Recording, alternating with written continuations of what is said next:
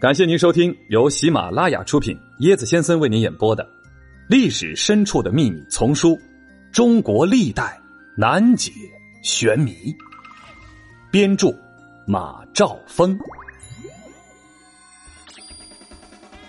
护驾，光绪从北京跑到了湖北求助张之洞。之前呢？椰子和大家聊过假公主、假皇侄儿、假皇孙，今天厉害了。今天咱们来聊聊假皇帝。光绪二十五年（一八九九年），湖北武昌忽然来了主仆二人。主人看上去有二十来岁，身材瘦高，皮肤白皙；仆人四五十岁，面白无须，说话呢声音带女声。啊，两个人都操着地道的北京腔，老北京。这个主仆俩呀，租了武昌金水闸的一处公馆住了下来，日常的衣服器用都是奢华异常。少主呢从不外出，每日闭门读书作文，老仆呢采办一切。每当老仆为主人进城各种食品用品之时，都要跪拜。主人有事呼叫仆人时，老仆都口称圣上，自称奴才。那位圣上使用的被褥上。啊，都绣有五爪金龙，十分的华美。吃饭用的这个玉碗上啊，这个镶嵌着镂空的金龙，也是五爪。要知道，这个五爪龙图案呢，可是皇帝才能享有的待遇。公馆的房东是一个暂住在武昌的候补官员，偷窥到主仆二人的形状，惊讶的舌头几乎都缩不回去了，就把这事儿随口就传播出去了。当时是什么风口呢？戊戌变法刚刚失败，这戊戌六君子被杀在了北京南城菜市口，光绪帝被囚禁在中南海瀛台，舆论普遍同情皇帝，而隐隐指责慈禧太后。湖广总督张之洞作为改革派领袖，是一片肃杀之气中人们的希望所寄。在这样的氛围中，各种大道小道消息传播的特别快。再说回这主仆俩。刚住下没几天，武昌和汉口的大报小报就喧腾起来了，纷纷猜测光绪皇帝已经由瀛台逃出来到湖北投奔张之洞，就连当时的上海报纸也开始连续报道此事。消息爆出之后，原本寂静的公馆一下子变得热闹非凡，各色人等怀揣自己的目的接踵而至。许多等待着安排工作的候补官员把这视为绝佳的机会啊，争着抢着前去磕头送礼。有幸面圣的人没有不行三跪九叩大礼的。这圣上啊，只是略微的一抬手，有气无力的说一声“不必”而已。哎，参加过圣上的人呢，都说看这位皇帝的模样和以前报纸上见过的皇上照片呢长得一样。有人还斗胆。有人斗胆说要这个圣上啊，用这个桌上放着的一方玉印盖一个戳，印扣在纸上一看，赫然是御用之宝四个大字。还有人呢独辟蹊径，想要去巴结那位老仆的，于是呢呼朋引友啊，带了一帮子人，请这个老公公到这个最高级的浴室去消费，乘机验看。哦，果然是一个真太监。于是。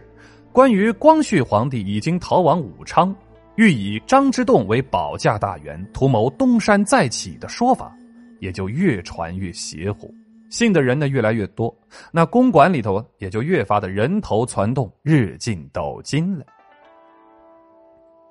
后来这个事儿呢，就传到了江夏，就现在的武昌啊，江夏知县陈树平的耳朵里。哦呦，陈树平闻之不敢怠慢，忙去金水闸请安。询问圣上姓名何为啊？皇上答曰：“见张之洞方可透露。”啊，不仅对陈知县不屑一顾，而且对湖广总督张之洞也直呼其名，可见其身份非同一般。陈树平立即如实禀告张之洞，张之洞大惊，但他毕竟是官场老手，觉察到其中有诈，于是密电京中同僚打听虚实。回电说，光绪仍囚禁瀛台，并无出逃之事。哈哈，这个张之洞就开始想啊，此假皇上，呃，有否皇帝背景？便令这个陈树平反复查询。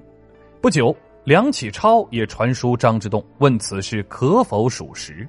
啊，他也有他的目的嘛。这京中大员呢，也纷纷电告张之洞，务必将贾光绪逮捕归案，免遭失职之罪。张之洞啊，这才下决心将那主仆二人押到了总督衙门。张之洞亲自开庭审问。那贾光绪支支吾吾，装傻卖呆；老太监呢，就是百般的狡赖，审理毫无结果。后来，张之洞将此案交江夏知县陈树平严刑拷打，方供出真相。原来。那玉玺和那绣金龙被褥、镂刻金龙的玉碗等物件，都是真的宫中禁物。那老仆呢，也是个真太监，原是宫中的守库太监，因多次盗窃内库财物事发而出逃了。玉玺等物呢，都是从内库里偷出来的。那个皇帝呢，是个唱戏的奇人，名叫重福，因为自幼在宫中演习嘛，所以深知宫中之事。这重福呢，长相又酷似光绪帝。因此，在京城演艺圈有个外号叫“假皇上”。守库太监与重福是老相识了，因此呢，在京城时，老太监听说了一些冒充亲王、大臣行骗、暴富之类的传闻，所以这就拉着重福一道出来搭伙行骗。案情大白啊，这两个主仆二人呢，均被判为斩立决啊，最终落了一个身首异处的下场。别信男人的誓言，青梅竹马也可以是怨妇渣男。皇后竟擅长挖地道，她究竟和谁密会呢？死亡预警啊！秦始皇究竟是死于肺炎，还是癫痫？嘿嘿，跟我一起穿越吧！更多精彩都在这本书里哦！欢迎您的订阅转发，我是椰子先生，欢迎您跟我一起探索历史。本集的趣味链接：工作狂张之洞。张之洞，一八三七至一九零九年，字孝达，号香涛、香岩，又号一公，吴敬居士。晚年自号抱冰啊，就是抱着一块冰啊。直隶南皮人，河北南皮。张之洞与曾国藩、李鸿章、左宗棠并称晚清四大名臣。